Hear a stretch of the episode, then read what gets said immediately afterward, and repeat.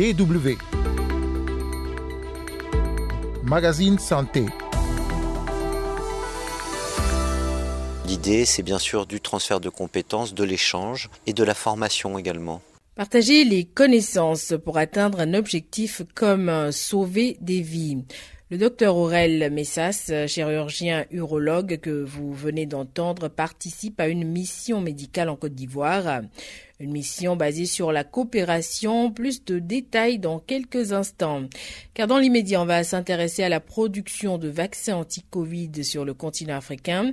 Et on en parle avec le docteur Alain Alsani. Il travaille comme pharmacien à la campagne d'action médicaments essentiels de Médecins sans frontières. Bonjour à toutes et à tous. Carole Assignon au micro, vous écoutez le magazine Santé.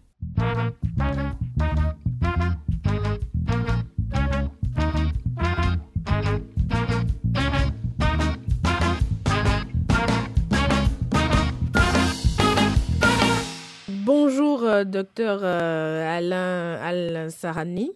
Bonjour.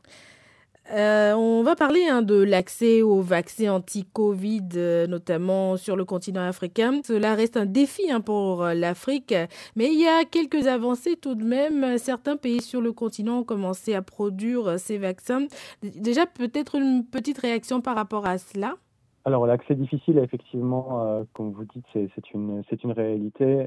et la raison on est que le continent africain, initialement, euh, dépendait entièrement pratiquement sur euh, l'approvisionnement à travers COVAX. Et en parallèle, euh, effectivement, l'Union africaine a mis en place un système aussi d'approvisionnement qui est indépendant de COVAX. Ils ont signé quelques contrats avec euh, des, labos. Alors, je le disais tout à l'heure, les lignes sont en train de bouger en termes de production de vaccins anti-Covid, hein, puisque les Africains veulent maintenant euh, produire ces vaccins sur le continent.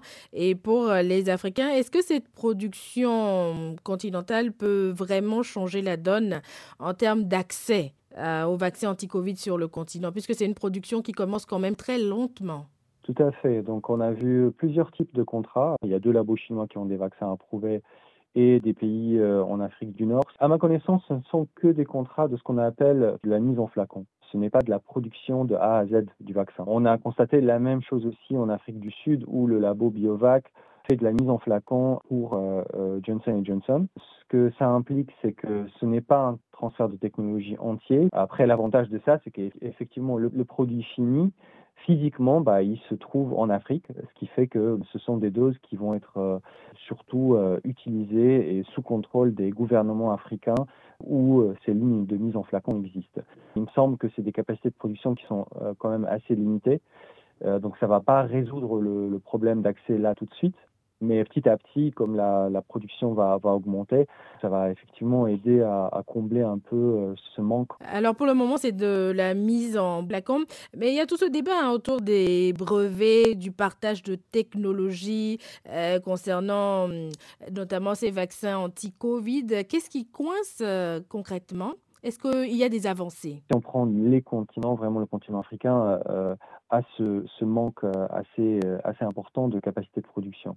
Donc euh, c'est à cet effet que l'OMS a créé ce qu'on appelle euh, désolé pour l'anglicisme, mais le hub donc, euh, de, transfert de technologie ARN messager en Afrique du Sud. Ce hub a été créé avec l'idée qu'il va recevoir, pouvoir recevoir des technologies, qu'elles soient déjà approuvées ou euh, qu'elles soient encore en cours de, développement, donc d'ARN messager, pour ensuite pouvoir transférer ces technologies à des fabricants, alors sur le continent africain, mais pas que, parce que l'idée c'était que ce serait un hub mondial, donc qui pourrait travailler avec tous les pays à, revenus intermédiaires et bas.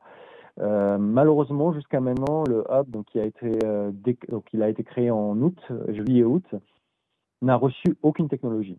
Euh, donc les, euh, les, labos Pfizer, BioNTech d'une part et Moderna d'autre part, malgré des pressions, notamment de Médecins sans frontières et d'autres ONG, de gouvernements ont refusé catégoriquement de partager leur technologie avec euh, cette entité de l'OMS, ce centre, centre de transfert de technologie, euh, ce qui fait que sans la collaboration de ces labos, il serait très compliqué en fait de mettre en place une production rapide de ces vaccins Covid, puisque toute ce qu'on appelle l'ingénierie inverse en fait, c'est-à-dire que partir du produit fini et puis essayer de, de remonter un peu les étapes et imaginer comment on peut le produire, c'est un processus qui prend énormément de temps. Ça veut dire qu'il faut refaire en quelque sorte tout le processus de développement du vaccin. Et ça, ça, ça peut prendre des, années.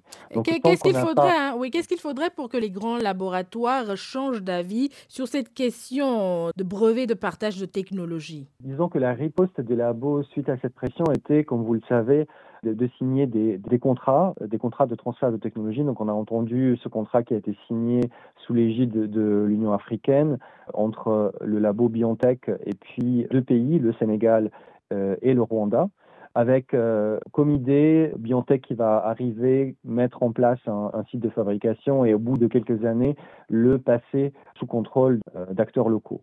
Après, voilà, c'est un projet qui va prendre plusieurs années et qui ne va pas se traduire là tout de suite par une, voilà, une augmentation des doses disponibles. Et par ailleurs, c'est un projet qui vise plutôt des vaccins qui n'existent pas encore, c'est-à-dire ils veulent utiliser la plateforme ARN messager euh, pour euh, développer un vaccin contre la tuberculose ou contre euh, le paludisme. Après, on a des choses un peu plus concrètes, effectivement. Donc Pfizer qui serait en train de signer un, contrat aussi avec Biovac, toujours en Afrique du Sud, pour faire la mise en flacon du vaccin Pfizer. Vous parliez tout à l'heure de la technologie ARN messager. Hein. L'ARN messager, c'est une technologie qu'à terme les chercheurs sur le continent africain sont en mesure de s'approprier. On a travaillé avec le Imperial College of London, qui est une université donc anglaise, euh, qui avait son propre candidat ARN messager et on leur a euh, demandé de, faire un rapport scientifique sur euh, une, c'est une estimation en fait du coût qui serait nécessaire et de, l'espace en fait physique et l'infrastructure qui serait nécessaire pour la mise en, œuvre d'une production d'ARN messager avec comme chiffre en fait 100 millions de doses de, de, production par an. Et on a imaginé ça dans une unité de production existante. C'est ça ce qui fait vraiment la différence. C'est-à-dire que tout projet, comme le projet par exemple de Biotech euh, au Sénégal ou au Rwanda, c'est un projet qui implique la construction d'un site de production.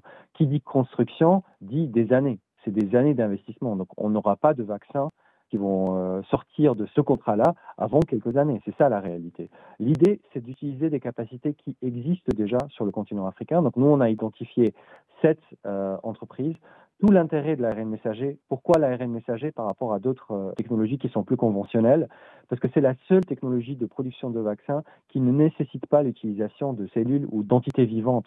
Ce qui fait qu'un fabricant qui fait par exemple des médicaments injectables peut tout à fait intégrer une unité de production d'ARN messager. Et ça a déjà eu lieu. On a l'exemple d'une entreprise qui s'appelle Rovi, qui est basée en Espagne, qui produit le vaccin de Moderna. Et quand je dis production, il faut très, c'est très important aussi de faire la différence entre la mise en flacon et la production de ce qu'on appelle la substance active du vaccin. Moi, je parle de la production du substance active. Donc, ce serait possible. Nous, on a identifié sept entreprises sur le continent africain, entre l'Afrique du Nord et l'Afrique du Sud. Euh, donc quelques pays en Afrique du Nord, la Tunisie, le Maroc, l'Égypte, et en Afrique du Sud, euh, une entreprise qui, est basée euh, à Cape Town. Ces entreprises qui produisent aujourd'hui des, médicaments injectables ont tout à fait le profil technique pour pouvoir commencer une production d'ARN messager. Et ça, pour vous donner une idée aussi des, euh, délais, euh, par exemple, euh, l'entreprise espagnole dont j'ai parlé, elle a réussi à intégrer ce processus en l'espace de 6 à 8 mois il y a le, long terme. Après, il y a aussi des gains plus faciles dont le court est moins terme. Et là, l'ARN messager, la, cette technologie-là et le fait qu'elle puisse être intégrée par des usines existantes, c'est ça ce qu'il faut aller chercher en fait. Euh, docteur Alain, Alain Sarani, merci beaucoup d'avoir pris le temps de nous répondre. Merci encore. Je vous en prie. Écoutez-nous sur Internet dw.com/français. Vous écoutez toujours le magazine Santé. On va parler à présent d'un partenariat, celui entre l'hôpital américain de Paris et la polyclinique Sainte-Anne-Marie d'Abidjan, PISAM, pour faire euh, venir des chirurgiens français en Côte d'Ivoire, entre autres. Une initiative qui a notamment pour but d'offrir des soins de santé de qualité aux patients, notamment ceux qui préfèrent se faire soigner à l'étranger. L'opération ne devrait pas changer la nature élitiste des soins délivrés par l'hôpital américain. Plus de détails avec Julien Adaé, notre correspondant à Abidjan. Pour toucher un plus grand nombre de patients, l'hôpital américain de Paris a mis en place un concept dénommé Medical Talent qui consiste à envoyer ses chirurgiens dans des établissements partenaires dans le monde. Sam Lassisi est chargé du développement de l'hôpital américain et il explique qu'il s'agit de changer l'image d'un établissement réservé aux chefs d'État africains qui préfèrent se faire soigner à Paris. C'est vrai que depuis euh, des années, nous recevons à Paris euh, des hommes d'État africains, des hommes d'affaires qui viennent à l'hôpital américain et nous avons également l'impression que la population pense pas, que ce n'est pas forcément accessible pour eux. Les chirurgiens de l'hôpital américain de Paris séjourneront pendant une semaine chaque mois à chaque fois ceux-ci devraient réaliser une trentaine d'interventions aux côtés de leurs confrères ivoiriens. Le docteur Aurel Messas, chirurgien urologue, sera présent lors du premier voyage en novembre. On a rencontré quelques homologues de la PISAM et euh, l'idée c'est bien sûr du transfert de compétences, de l'échange et de la formation également. Le docteur Éloi Fréjus Boguiré, chirurgien urologue à la polyclinique Sainte-Anne-Marie d'Abidjan, semble pour sa part satisfait de cette coopération. C'est un partenariat qui nous donne assez d'opportunités aujourd'hui de pouvoir euh, pratiquer certaines procédures qui étaient euh, exclusivement pratiquées en Europe, voilà, dans nos, nos locaux au niveau de la PISAM. Donc ce sera l'occasion pour nous pour apprendre de nouvelles techniques, pour aussi des échanges de compétences. Éric Guibault, président de la PISAM, affirme que les coûts des soins sur place seront moins chers que lors d'un voyage à Paris. Mais la logique semble pourtant bien être celle d'une médecine réservée à une élite. Ce sera entre 50% et 40% moins cher que de partir en France pour faire les mêmes procédures parce qu'il n'y aura pas le voyage à, payer, il n'y aura pas les séjours euh, du patient à payer en France, donc ce sera beaucoup moins cher. La grande majorité des Ivoiriens ne devraient pas pouvoir profiter de ces soins réservés à une minorité de décideurs politiques ou économiques.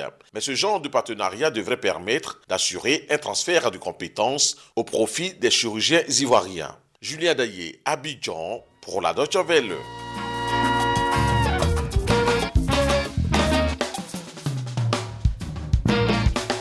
C'est déjà la fin de ce numéro du magazine Santé. Merci pour l'écoute. Rendez-vous la semaine prochaine pour un nouveau numéro. D'ici là, prenez soin de vous.